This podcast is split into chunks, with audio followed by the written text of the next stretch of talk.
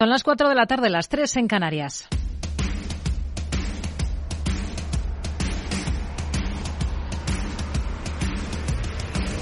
No decida lo que hará el mercado. No se salte las normas de su operativa. No se deje dominar por sus emociones. Mercado Abierto con Rocío Arbiza. Muy buenas tardes. Se imponen las alzas generalizadas en las bolsas. Pese a la falta de brío de valores como Telefónica, tras un buen repunte en el último mes, vamos camino de otra semana de avances en el selectivo que supera la cota de los 9.400 puntos. Hoy afloja la tensión, el mercado de deuda. Tenemos recortes en el rendimiento de los principales bonos soberanos, pero el estadounidense a 10 años sigue muy cerca de esa cota del 4%.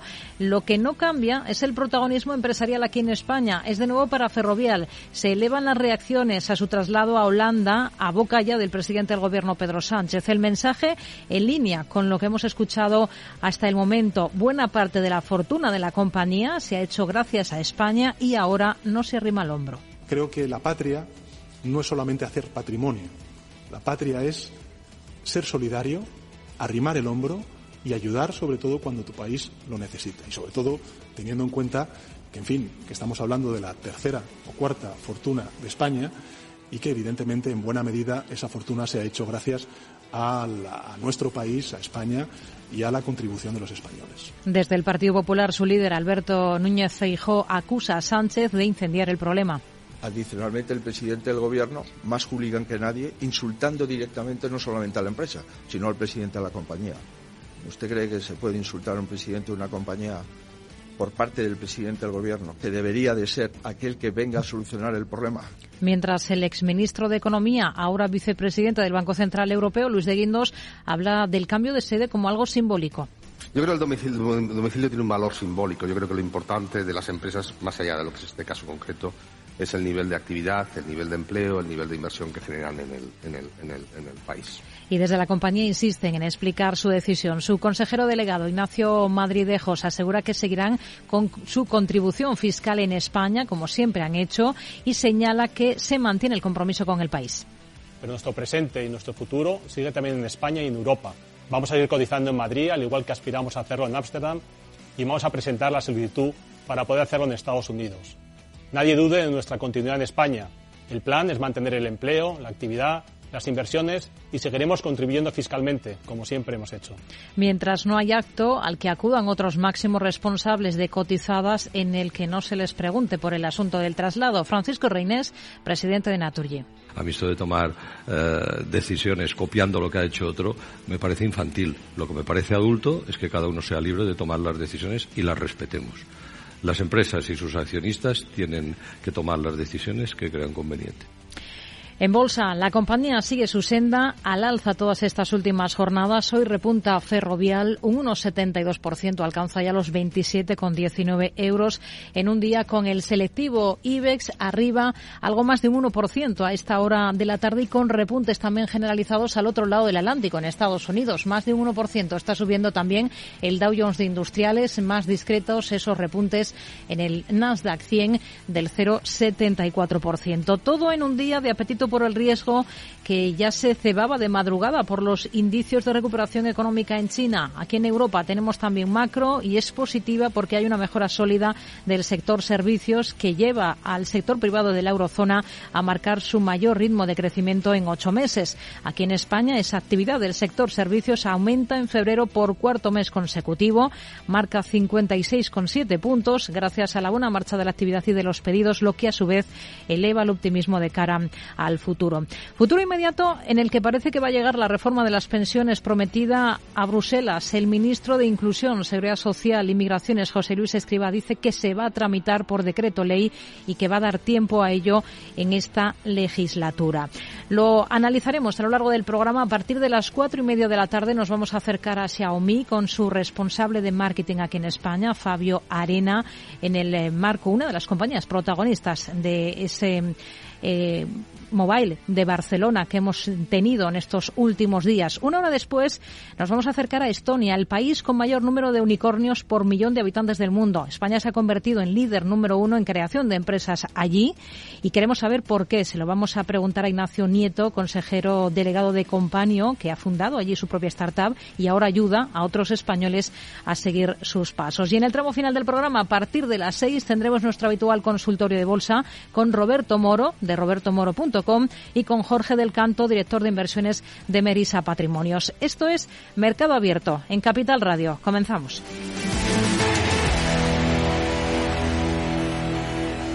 Tardes de Radio y Economía. Mercado Abierto. Con Rocío Arbiza.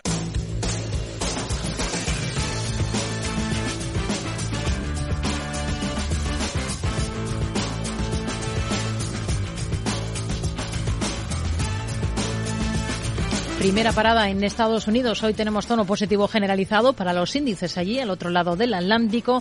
El mejor tono para el Dow Jones de Industriales, que repunta por encima del 1%. Tenemos al S&P 500 con alzas, en este caso del 0,60. En una jornada en la que estamos pendientes de varias compañías, SoftBank va a sacar al mercado americano a la tecnológica ARM. Selena Nizbala, muy buenas tardes. Muy buenas tardes. La multinacional japonesa ha tomado la decisión de sacar a la tecnológica de microchips a cotizar en este caso a la Bolsa de Nueva York en lugar de Londres, donde tiene establecida su sede ARM. La decisión supone un revés y deja en un saco roto los esfuerzos del primer ministro británico Rishi Sunak para tratar de convencer a SoftBank de que el mejor mercado para la cotización primaria de la tecnológica era Londres. El presidente de Estados Unidos, Joe Biden, y el canciller alemán Olaf Scholz abordan este viernes las preocupaciones de la guerra y se van a centrar en China. Y en el papel que puede tener proporcionándole armas a Rusia, a pesar de que la economía asiática ha negado cualquier intención de hacerlo. El secretario de Estado estadounidense Anthony Blinken ha dicho esta semana que si China brinda ayuda letal a Moscú para el conflicto,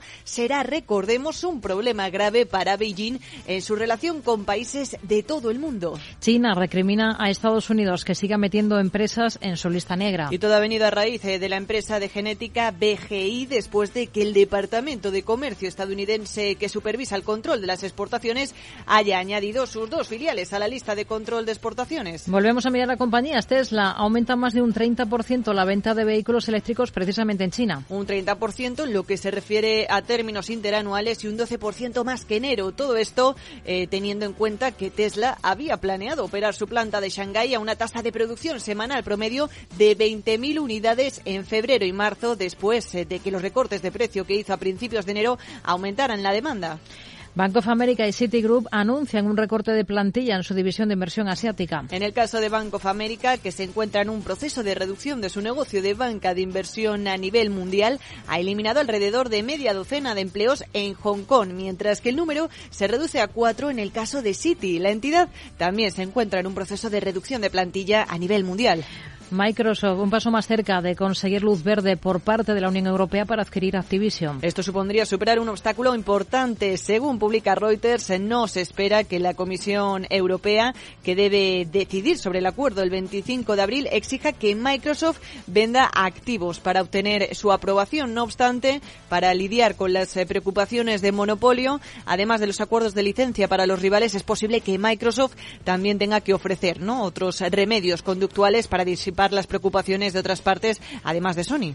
Walgreens dejará de distribuir píldoras abortivas en estados republicanos. Todo a causa de que han recibido la advertencia de los fiscales generales de estados de estos estados de que la cadena de farmacias corre el riesgo de infringir la ley si las entrega en dichos estados.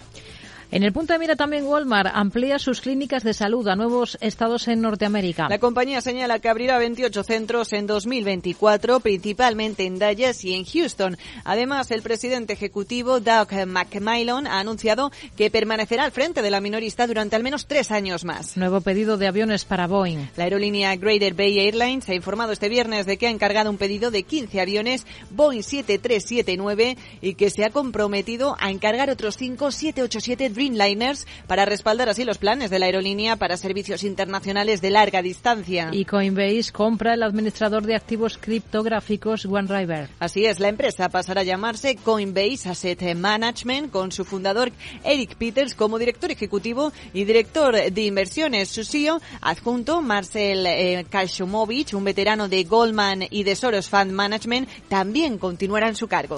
Hoy entre los protagonistas, si miramos a los movimientos más interesantes en el S&P 500, por ejemplo, encontramos a Costco a la baja con recortes de más del 3,5%. Está cotizando las cifras que presentaba anoche al cierre la compañía. También mal comportamiento para Hormel Foods, casi un 2,5% de caída, mientras que en el lado positivo tenemos a Cooper, sube más de un 6%, o a General Motors, que repunta por encima de los 3 puntos porcentuales. Vamos a analizar cómo está la situación al otro lado del Atlántico con Rafael Ojeda, analista de Fortas Fan. Hola Rafael, ¿qué tal? Muy buenas tardes.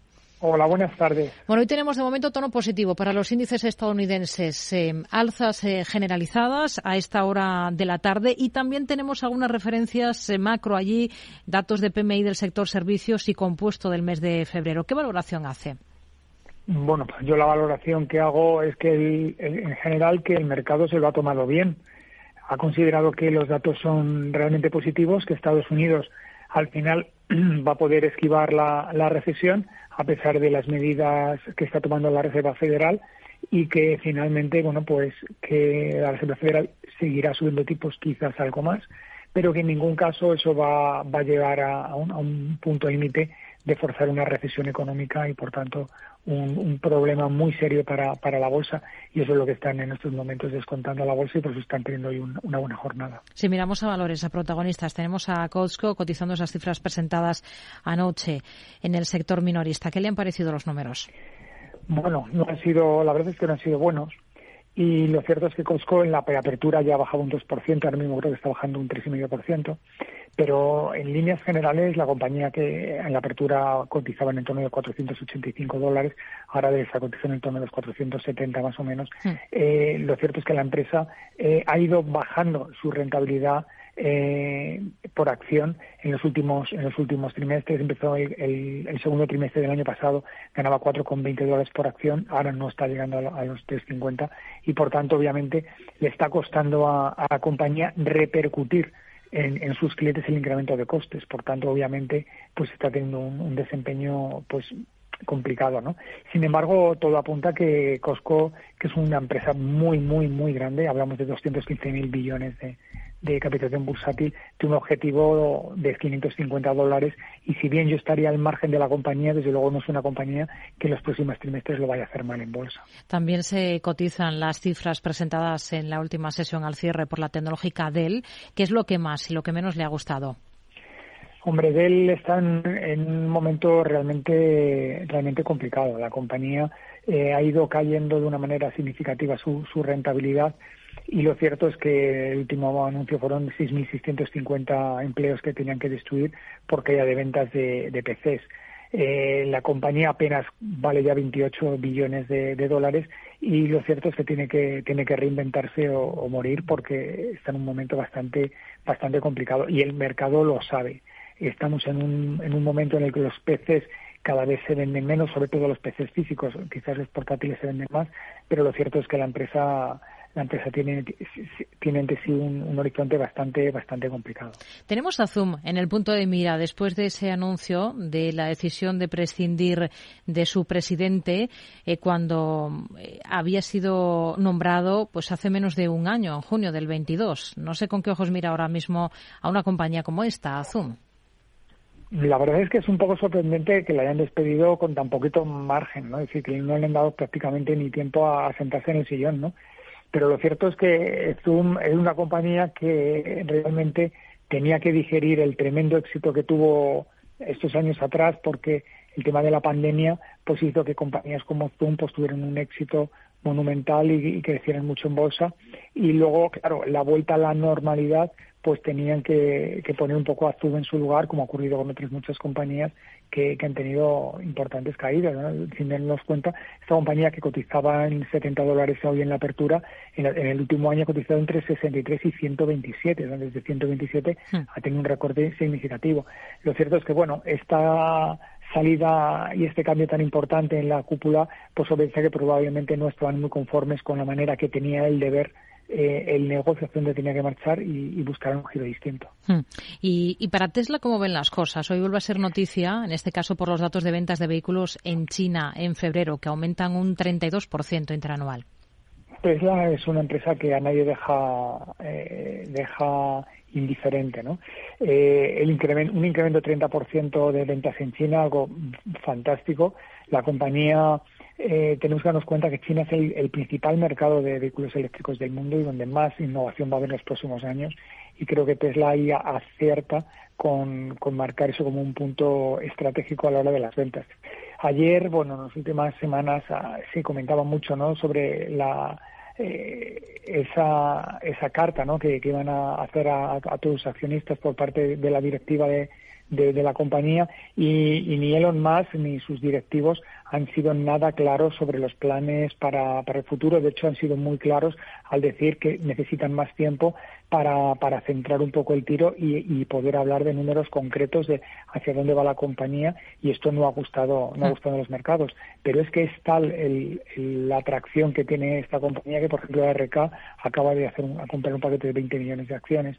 O sea es muy muy muy significativo el, el poder de atracción que tiene una empresa como esta. ExxonMobil es noticia por la demanda que ha recibido por parte de una agencia federal de Estados Unidos por discriminación racial. Al margen de este tipo de cuestiones qué visión tiene ahora para la petrolera? Yo para ExxonMobil tengo una visión bastante bastante positiva. Lo cierto es que la compañía cotiza en torno de los 110 dólares por, acción, cerca de los máximos de 119 del último del último año.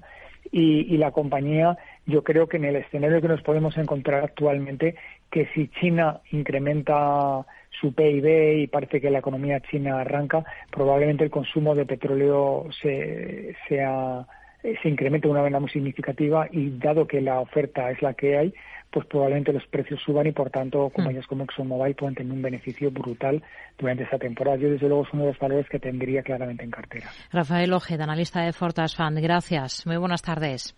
Adiós, buenas tardes. Seguimos mirando a Estados Unidos con Gisela Turasini, consejera delegada y cofundadora de Black Bear Broker. Gisela, muy buenas tardes. Muy buenas tardes, Rocío. ¿Cómo estáis? Bueno, tenemos también a, Boeing en el punto de mira. Ha recibido un nuevo pedido de aviones, 15 en concreto, y compromiso para 5787 Dreamliner. ¿Cómo está el valor por técnico? Pues la hemos subiendo eh, un 1,16 ahora mismo, eh, Rocío. La verdad es que la vemos en zona de recuperación y sobrecompra, ¿no? tras confirmar para mí un patrón de cambio de tendencia. Técnicamente, eh, para nosotros sugiere intención correctiva, lo que yo creo podría llevar a los precios, incluso la zona de los 170 respecto de, esos 211 actuales de hoy, ¿no? Por ahora os diría que Boeing está, para mí, consumiendo tiempo, lo que no es para nada una mala noticia. Así que en este caso nuestra recomendación desde la mesa de BlackBerry es de mantener las acciones de Boeing eh, yo creo, porque creo que se está, aguantando fuerte, aunque sugiere esta corrección que os comentaba, lo cual para mí es positivo. Hmm. Walmart también es otro de los valores a los que miramos. Publica The Wall Street Journal que su presidente ejecutivo planea em, dirigir el minorista más grande del país, al menos durante otros tres años más, mientras la compañía intensifica la búsqueda de un sucesor. Eh, ¿Cómo ven las cosas? ¿Cuál es el escenario que manejan ustedes para el gigante minorista? La verdad es que hoy está bastante plana en sentido negativo, está en un menos 0,30 actualmente. La vemos cotizando, te diría, Rocío, en ese gran rango lateral que, ha predominado eh, durante estos últimos años, ¿no? Lo que en mi opinión ofrece poca alternativa operativa para un inversor que busque algo más que un dividendo, ¿no? Eh, francamente, para mí no existen razones para venderla, pero si buscamos aprovechar precios atractivos, eh, con elevado potencial de revalorización, y demás, sin duda Walmart no es un candidato para nosotros, no para nuestra mesa. Por lo tanto, en este sentido, la recomendación sería mantener o realizar ganancias en Walmart y salir de la posición para poder optar a nuevas y, mejores oportunidades operativas. La vemos bastante floja en este sentido. Gisela Turasini, consejera delegada y cofundadora de Black Bear Broker. Gracias. Muy buenas tardes. A vosotros, un placer. Mercado Abierto, Capital Radio. Hey, asistente. ¿Cuál es el mejor fondo de inversión del año? Hay aproximadamente 54 millones de resultados. ¿Quieres que los lea? Buf, mejor que no. Puedes seguir buscando entre millones de contenidos, pero un asesoramiento de calidad solo te lo dará un especialista. En Renta 4 te ofrecemos un servicio de asesoramiento gratuito siempre que lo necesites. Entra en r4.com y descubre cómo te podemos ayudar. Renta 4 Banco. ¿Quieres más? ¿Te atreves a coger las riendas de tus inversiones? Caser Asesores Financieros te ofrece la oportunidad de unirte a un grupo de profesionales independientes. Tendrás a tu alcance todas las herramientas necesarias para disfrutar de un asesoramiento diferencial, con el respaldo de una de las aseguradoras líderes en el mercado. Caser Asesores Financieros, seguros de tu inversión. Contacta con nosotros en info arroba caserasesoresfinancieros.es o en el 91 762 3442. Mercado Abierto con Rocío Arbiza.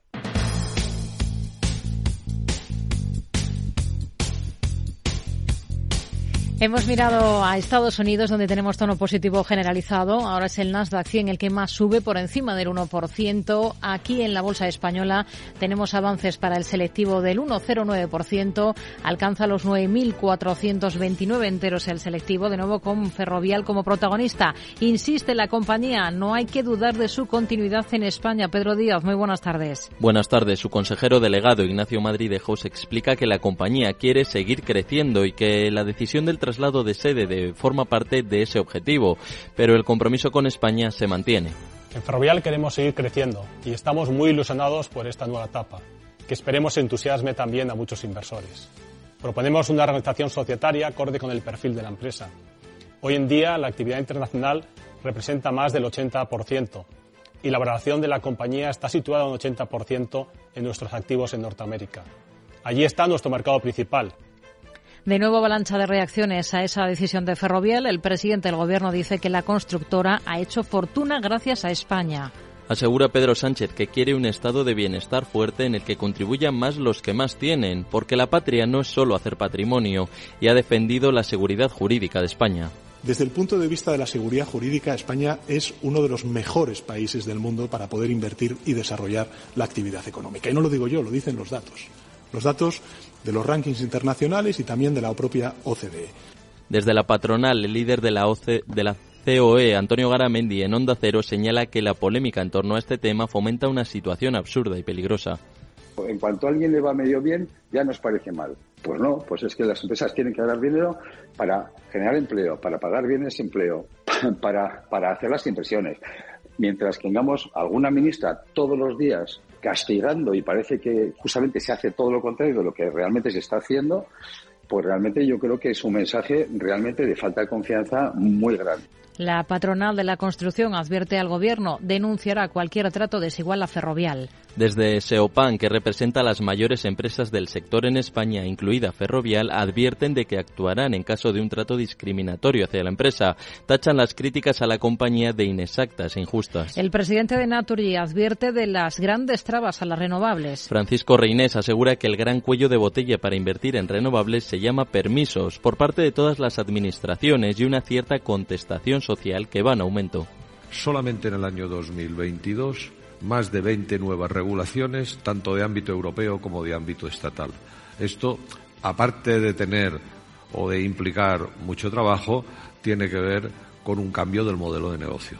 Sobre la decisión de Ferrovial de irse, asegura que toma decisiones copiando lo que ha hecho otro es infantil. Repsol, Cepsa y Naturgy, las energéticas que más aportan por el impuesto específico al sector. Por ese, por ese impuesto que graba con un 1,2% las ventas de las empresas energéticas cuyos ingresos superen los mil millones anuales. En total, Repsol, Cepsa, Naturgy, Iberdrola y Endesa tendrán que abonar este año unos 1.483 millones de euros por el tributo. Hace se extiende un contrato minero en Chile por unos 100 millones. A través de su filial australiana CIS, se trata de un contrato que arrancará este mes de marzo y que incluye operaciones mineras, mantenimiento y servicios de gestión de activos en una mina de cobre. El fondo oportunista Siquant desafía a Indra, aumenta su posición corta al 0,62% del capital. Eleva su órdago contra la evolución en bolsa de la tecnológica y aumenta esa exposición corta después de aflorar el lunes, que contaba con un 0,52% en posiciones cortas en su capital.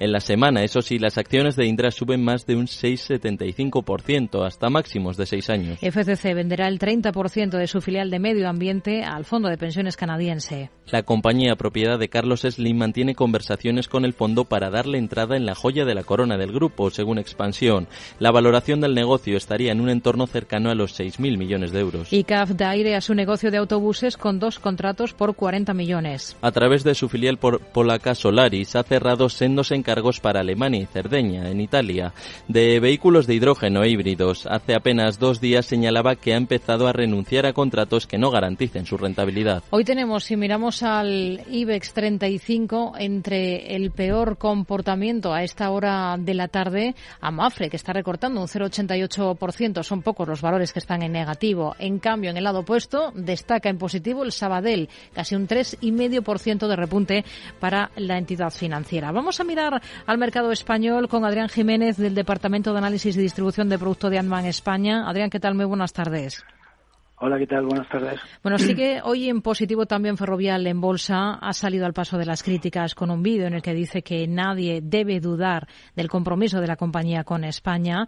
A la acción, como vemos, no le está afectando nada en negativo todo este ruido en torno a su cambio de sede hasta Holanda.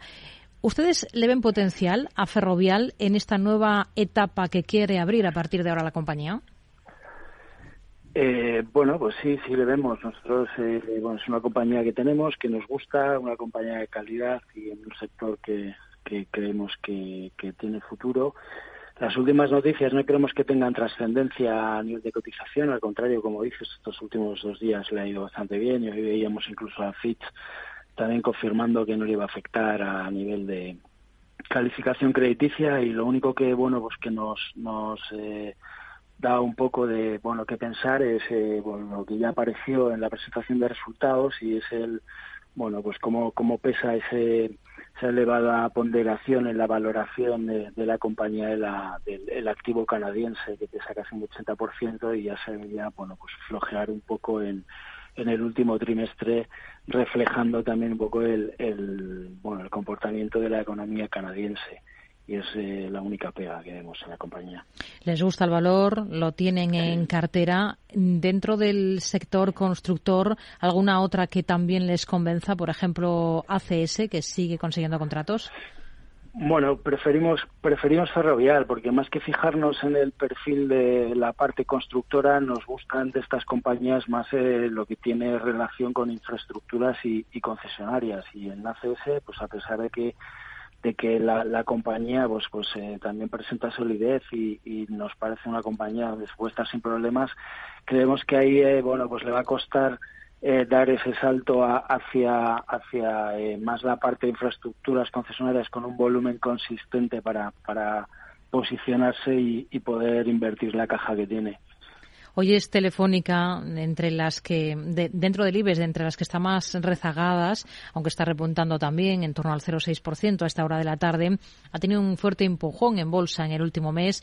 Hemos visto cómo en las últimas horas Jeffries ha rebajado sus perspectivas para el valor hasta los 3,10 euros, que está bastante por debajo de la cotización actual. ¿Ustedes qué es lo que esperan de Telefónica?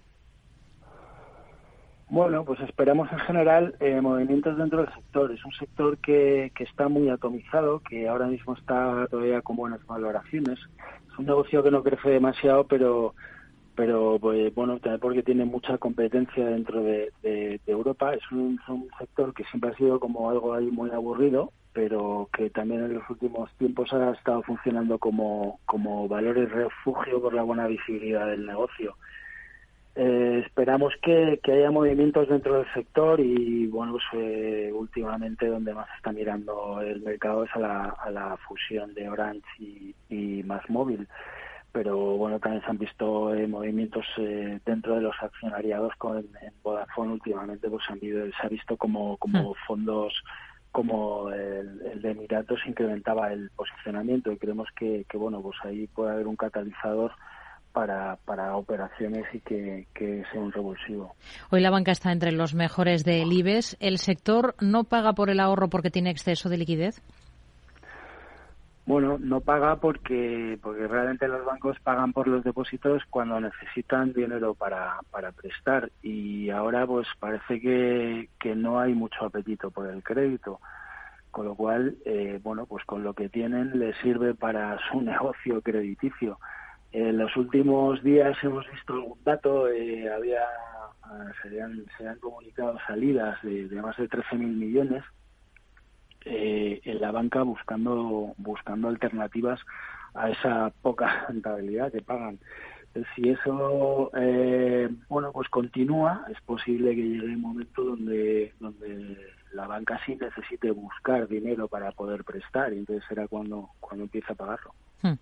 Tenemos en el punto de mira también a Indra. Em, hay una posición corta del fondo activista Siquan en el valor del 0,62% del capital. ¿Cómo ven las cosas ahora para la compañía tecnológica después de, de cómo ha celebrado en bolsa de manera positiva los resultados que ha presentado esta semana? Bueno, los resultados han sido buenos. Ha, presentado un beneficio neto que subió un 20%, un crecimiento de ingresos importantes por encima del 14%, incrementos en la, cartera de contratación. El movimiento que hemos visto ahí de este fondo pues eh, nos parece meramente oportunista después de que el valor lleva una subida de, de más del 70% desde, desde octubre. Eh, creemos que, la compañía lo está haciendo bien desde hace tiempo. Tuvo problemas ahí con la gobernanza y, bueno, pues implicaciones, injerencias políticas que siempre enturbian un poco el, tema del mercado, pero mm. creemos que lo está haciendo bien. Se ha quitado gran parte del negocio que era menos rentable y se está reorientando a los negocios estratégicos más rentables y, implementando planes de control de costes que, seguramente pues, eh, bueno, se están notando ya, evidentemente, en, el, en la cotización. Entre los mejores del día tenemos ArcelorMittal. Pros y contras de estar ahora mismo en esta compañía. Bueno, pues los pros que, que los ratios de la compañía ahora son muy buenos. Es una compañía que está cotizando a un PER 3, eh, con lo cual pues eh, la deuda no está estresada. Eh, contra, pues que es una compañía muy cíclica y, y para que la deuda no se estrese, pues necesita que el ciclo siga funcionando y, y, bueno, pues el ciclo no llegue a afectar a los beneficios y, y, pueda, pueda seguir manteniendo estos ratios. Si no son compañías que, que, bueno, pues el nivel de deuda luego acaban pesándoles mucho y eso acaba pesando en la cotización. Adrián Jiménez, del Departamento de Análisis y Distribución de Producto de Anban España. Gracias, muy buenas tardes. Gracias, buenas tardes. Hasta luego.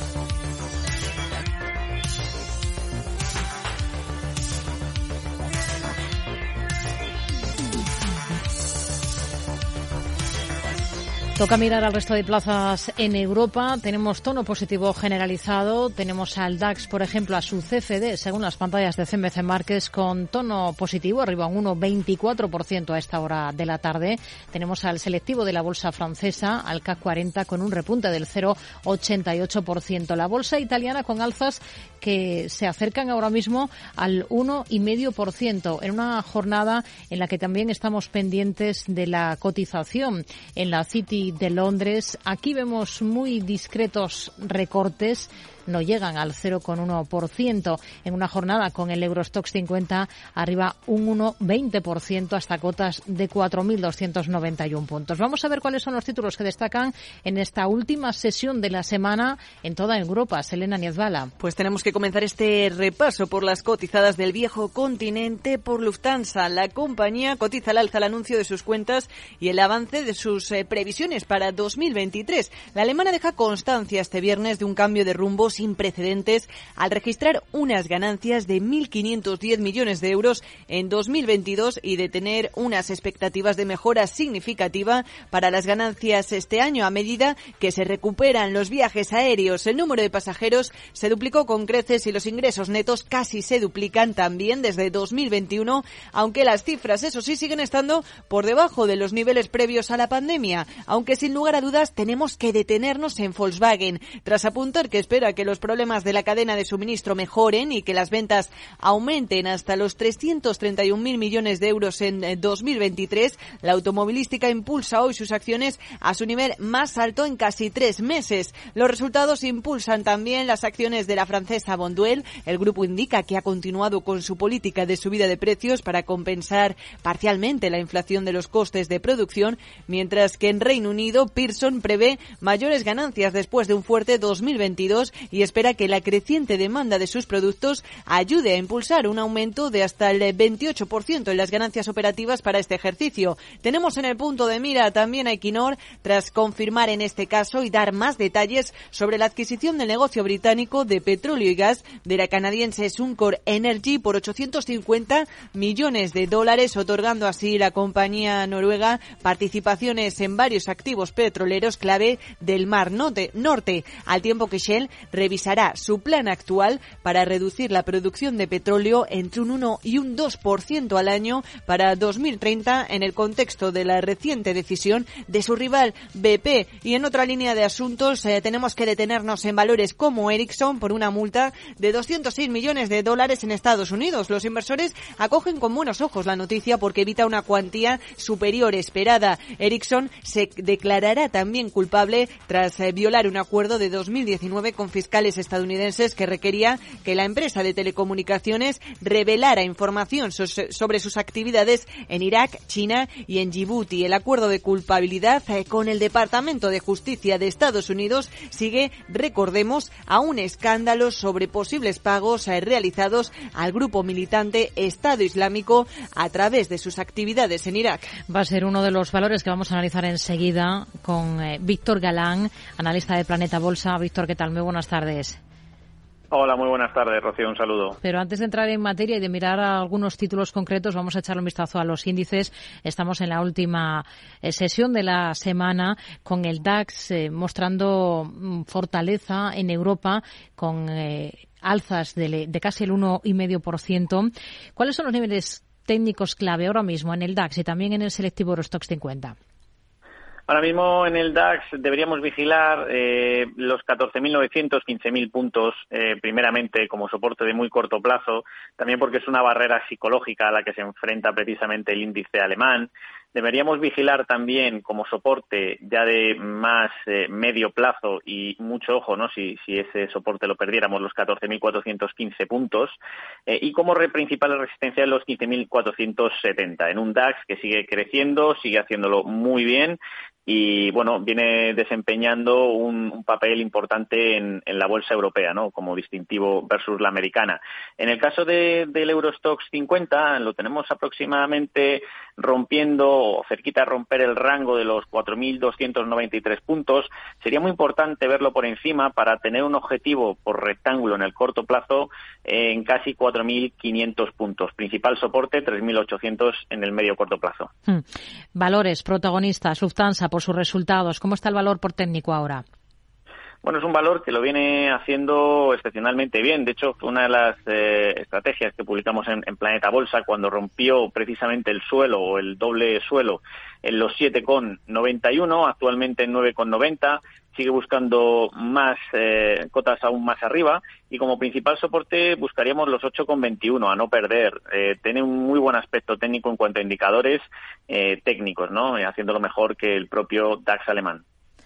Otro de los títulos que tenemos en el punto de mira, Daimler, en la bolsa germana, todo después de que la Unión Europea haya aplazado ese voto final sobre la prohibición de coches de combustión a partir de 2023 por el giro precisamente de Alemania. Berlín reclama una excepción para los vehículos que circulen con combustibles sintéticos para dar su visto bueno, para, para aprobar esto que tenía previsto la Unión Europea. ¿Qué visión tiene para Daimler y para el resto de automovilísticas? ¿Cuáles ve con mejores ojos ahora? Pues primeramente Daimler eh, está apoyándose en la media de 30 sesiones, 29,34, aunque cotiza un poquito más arriba, en 30,21, y lleva un tiempo más lateral. Desde luego no es de las que más nos gusten dentro del, del sector.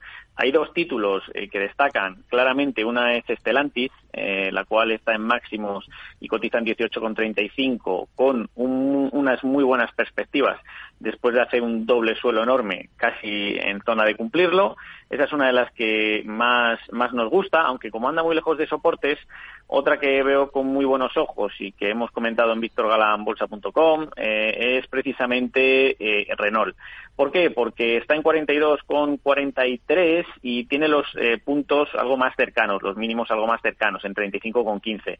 Supone un riesgo de menor al 14% y también con muchísimo momentum, haciéndolo mejor que prácticamente las empresas del Eurostox, así que muy positivo. Hmm.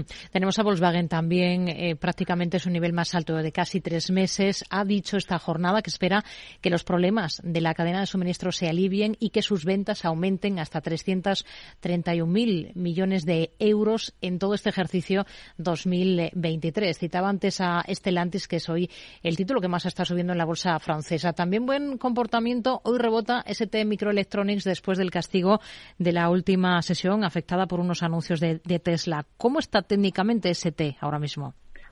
ST tiene un muy buen aspecto, anda bastante lejos de soportes también, porque está cerca de, su, principal soporte de corto plazo. Son los 40,25, que es ahí donde pasa la media creciente de 30 semanas. No obstante, pues bueno, el, el soporte más relevante pasa por 34,48, está ya bastante alejado. Y no hay que perder de vista en este título el posible suelo redondeado que está, que está realizando si en algún momento concretase y superase los 51,60, el título podría iniciar un nuevo rally. Bonduel, la compañía francesa, hoy con muy buen comportamiento en bolsa tras resultados. ¿Qué potencial le ve por técnico? Por técnico, ahora mismo tiene un eh, claro primer impulso de, Fibonacci. Todavía no lo ha llegado a superar. Para superar ese rango y después de una corrección ligera en estas últimas semanas, tendría que superar 14,48.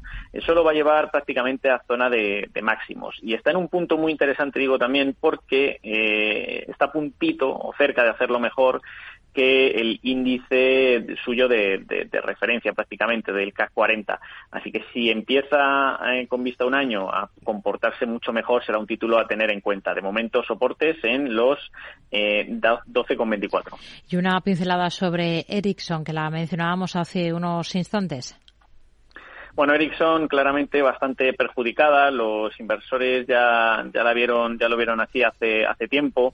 Eh, ahora mismo debería superar la zona de los 5,95 para empezar a mejorar eh, claramente. Es un activo que mientras de todas maneras no pierda esos 5,17 podría, una vez anunciado ya la multa, haber pasado precisamente lo peor. Así que de momento para vigilar y o observar, pero no tiene buen aspecto técnico. Víctor Galán, analista de Planeta Bolsa. Gracias. Muy buenas tardes. Gracias, un saludo y buen fin de semana. Tardes de Radio y Economía con Rocío Arbiza. ¿Qué es ir más allá? Con Arval podrás llegar donde te propongas de la forma más sostenible y desplazarte como y cuando necesites con una oferta de renting sostenible, segura y conectada. Y preocuparte solo de conducir porque nosotros nos ocupamos del resto. Arval, la transición energética arranca aquí. Más información en arval.es. A Coruña, provincia. 956 kilómetros de costa y caminos infinitos dan para mucha aventura. Fui por caminos que no sabía ni que existían. Cogí las mejores olas de mi vida. Montamos a caballo por parajes increíbles. Se me puso el corazón a mil. Hay mucha aventura que vivir y la tienes muy cerca. Deputación da Coruña. Tardes de Radio y Economía. Mercado Abierto.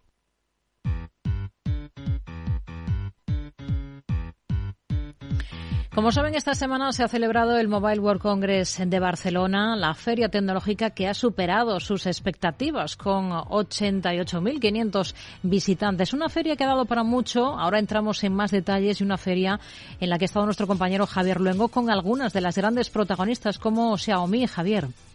¿Qué tal, Rocío? Pues a finales de los años 80, un joven estudiante chino de bajos recursos tomó prestado un libro en la biblioteca de la universidad, lo cual lo inspiró a incursionar en la industria tecnológica con el propósito de contribuir al desarrollo de su propio país. Años más tarde, ese joven se convirtió en una de las personas más ricas del mundo y reconocido como el Steve Jobs chino tras crear una de las compañías de tecnología más importantes del planeta, valor actual de mercado de más de 296 mil millones de dólares de capitalización en Hong Kong. Fabio Arena, responsable de marketing de producto en Xiaomi España. ¿Qué tal? Muy buenas tardes. Hola, buenas tardes. ¿Qué tal? Bienvenidos al stand de Xiaomi.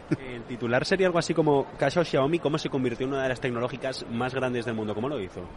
Pues la verdad que es un caso digno de estudio, sinceramente. Nosotros lo decimos continuamente porque de la noche a la mañana, como quien dice, eh, bueno, te hablo de, España, el boom ha sido pues una marea naranja, eh, conseguir posicionarnos como el fabricante número uno en ventas en España en apenas, bueno, casi no llegó a los tres años y en volumen de unidades el número uno, era algo que no había pasado en toda la historia de, de, los smartphones aquí en, a nivel nacional y, bueno, yo creo que es acertar y entender bien cuáles son las necesidades del consumidor y dar en el punto en el punto clave. Es verdad que en aquel momento entramos con características y con el mensaje eh, de honest pricing, que era lo que siempre defendíamos, y, la verdad es que funcionó muy bien funcionó muy bien y bueno, la prueba está en, el caso de éxito.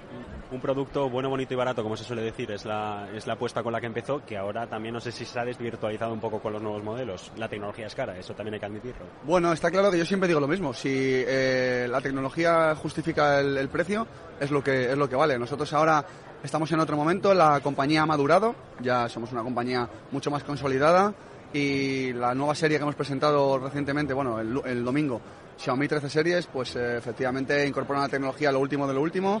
Nos queremos posicionar como el referente en fotografía smartphone, que quién lo iba a decir hace tres años o cuatro que Xiaomi iba a ser el líder en fotografía smartphone y bueno, una alianza tan potente como la de Leica nos da ese punto aspiracional que también necesitamos y que el consumidor empiece a vernos como lo que somos y una, compañía que queremos luchar de tú a tú y, bueno, estar en la, en la gama premium que, que el producto lo merece y así lo queremos demostrar. Ahora vamos con la fotografía, vamos con la asociación con Leica. El boom de la tecnología que hubo durante la pandemia, las grandes ventas, las marcas que despegaban, Xiaomi también fue un caso en los que se aprovechó en este caso. Nos estamos estabilizando, no hay más mercado al que poder acceder. Eh, ¿Cómo se dibuja el futuro? Porque más allá de los móviles, eh, se ve, por ejemplo, en este stand en la Fira de Barcelona, eh, la casa conectada es una de las grandes apuestas de, de, Xiaomi. Sí, bueno, ya sabéis que a nuestra compañía es verdad que quizás lo que más se le conoce es por la venta de smartphones ¿no? y todo el ruido que hemos conseguido hacer en estos últimos años, pero la realidad es que somos la compañía del ecosistema a nivel mundial, eh, tenemos el ecosistema de productos conectados más grande del mundo. Y, bueno, pues eh, smartphones, pero por supuesto aspiradores robot que conseguimos incorporarlos en España y hacemos que la categoría sea un éxito, freidora de aire, hacemos un estudio de mercado, vemos cuándo es el momento y lo bueno que tiene esta compañía es que la capacidad de reacción es espectacular. Y oye, lo incorporamos en España la freidora de aire y producto éxito total del año 2022 y, bueno, entre otros. Aquí estáis viendo varias, pues tenemos lavavajillas, tenemos vitrocerámicas, lavadoras, frigoríficos. Son categorías que a lo mejor en España todavía no las comercializamos, pero estamos trabajando en ellas, en las certificaciones europeas también. Y nosotros cuando vemos una oportunidad de mercado ahí que, que entramos, entre otras. ¿eh? Os digo que tenemos aquí muchísimos ejemplos de, de productos. Luego también en China tenemos más de 3.000 productos, por ejemplo, cerraduras inteligentes que funcionan con sensor de huella. Eh, hay muchísimas, hay muchísimas que todavía quedan mucho por explorar y, lo bueno es que efectivamente, aunque se nos conozca por smartphones principalmente, el potencial que tenemos, que a veces yo siempre digo lo mismo, ¿no? que a lo mejor, oye, tú puedes tener tu preferencia de smartphone porque llevas tradicionalmente con tu marca y, oye, no quieres moverte de, ahí, a lo mejor ahí todavía no conseguimos eh, calarte, eh, que estamos en ello.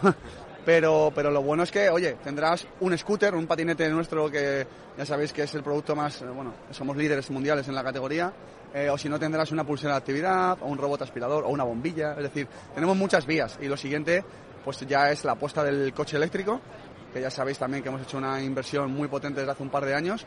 Y, bueno, a ver si en 2024 ya, que es cuando lanzaremos oficialmente esta categoría, pues oye, es muy, es muy fuerte, ¿no? Poder decir que Xiaomi vamos a apostar por el coche eléctrico y vamos a competir con, con los grandes. Así que, bueno, tenemos mucho que decir en muchas, en muchas categorías. A compasar presencia en mercados es complicado. Eh, China, más de 3.000 productos. Eh, decías, estamos trabajando en, la, eh, en los certificados europeos, en conseguir ciertas licencias para operar en, en, el viejo continente, en los diferentes países. Es complicado acompasar todos estos mercados, una presencia, sobre todo el estandarizar esas regulaciones.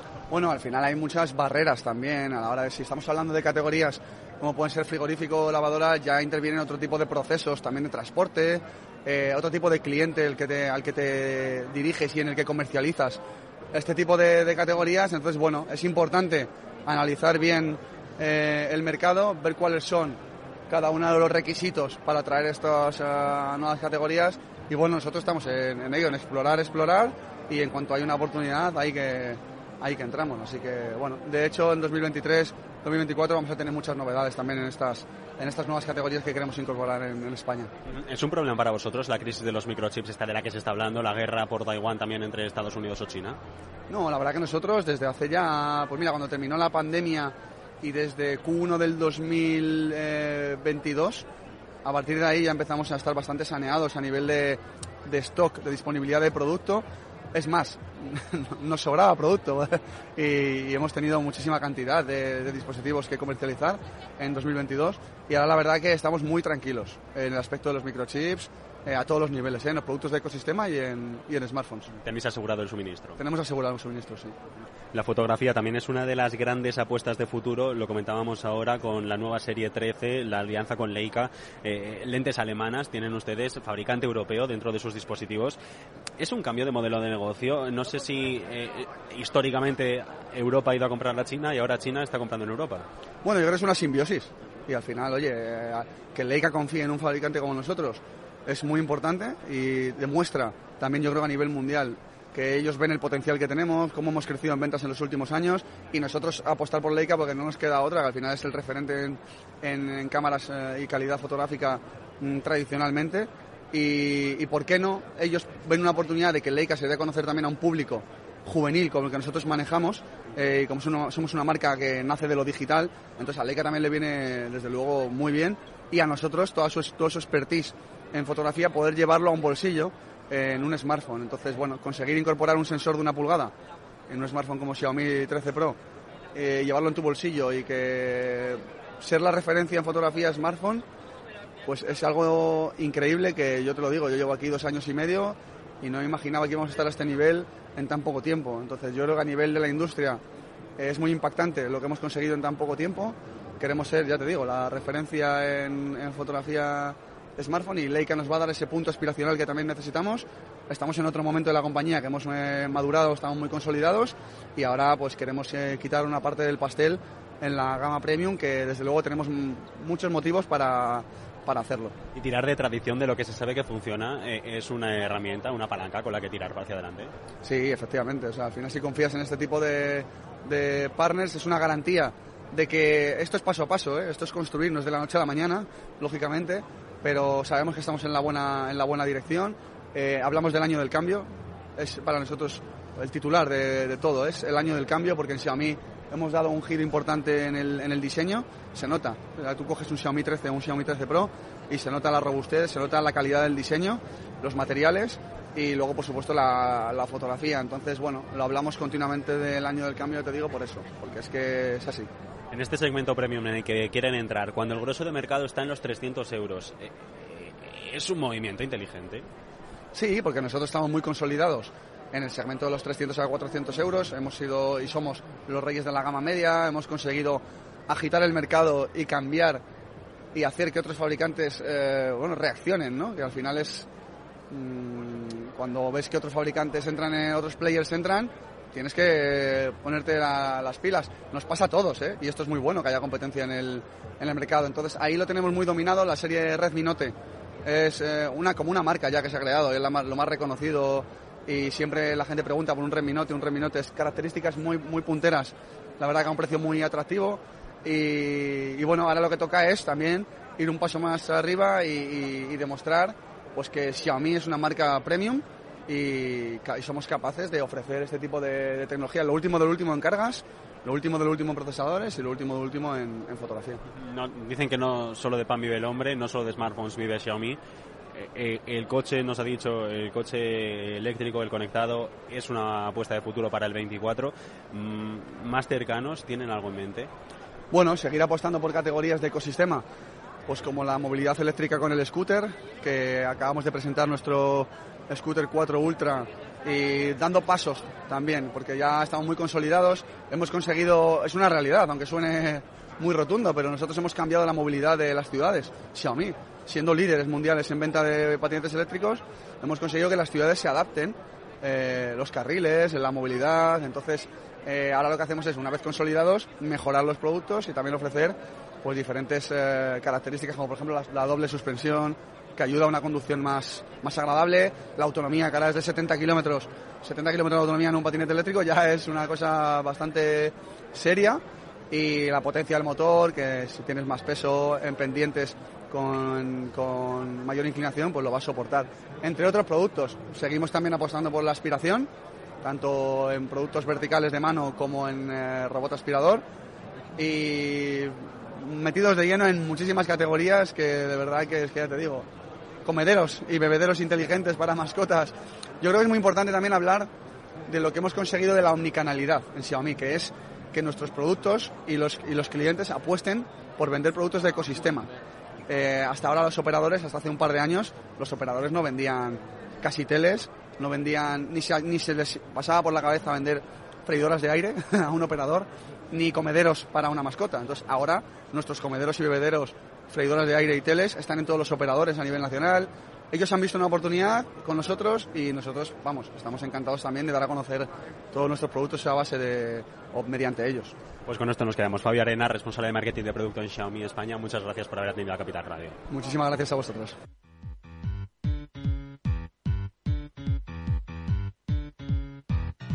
Seguimos hablando del mobile porque ha dado mucho pa, mucho de sí ese, ese evento tecnológico esta semana, Selena Niezbala. Así es, el Mobile World de Barcelona bate este año todas las expectativas. La cifra de visitantes que se tenía en cuenta para esta edición ha superado ya los 88.500 y todo apunta a que también eh, cuando se hagan los cálculos se superarán las previsiones de negocio de 350 millones de euros y en lo que respecta también a puestos de trabajo, una que se ha estimado en hasta 7.400 empleos. Este congreso, que ha durado tres días, nos ha dejado importantes anuncios. Uno de los más destacados, este de José María Álvarez Payete, presidente de Telefónica.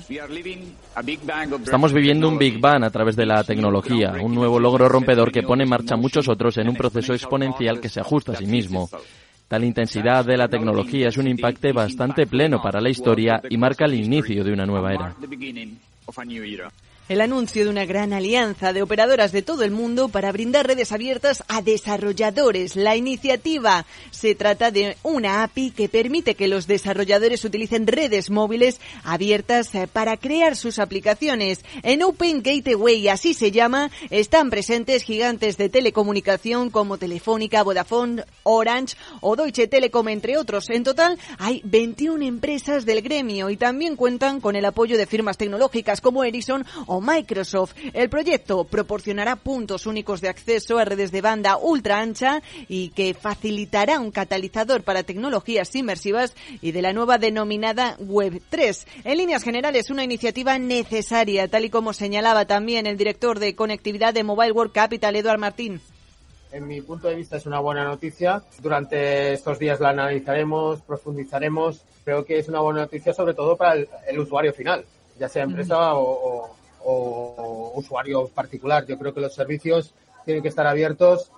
Eh, Internet, por definición, es un, un estándar de hecho abierto, ¿no? Por definición, siempre lo ha sido y creo que es muy bueno que lo continúe siendo.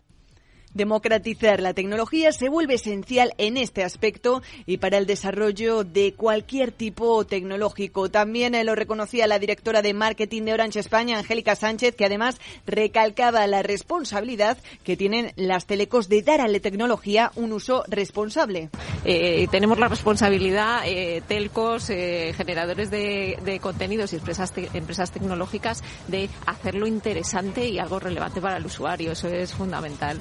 Todo ello mientras que Thierry Breton eh, se ha convertido en el mayor aliado de las telecos de la Unión Europea. El exeo de Orange es visto como el salvador y el mejor apoyo para reorientar cómo se está plateando el sistema de pagos y la regulación en torno a este sector. Breton comparte frente a Magret Vestager la idea de reconstruir las reglas del juego con el objetivo de que Europa no pierda la carrera por el despliegue de infraestructuras. We have the ambition.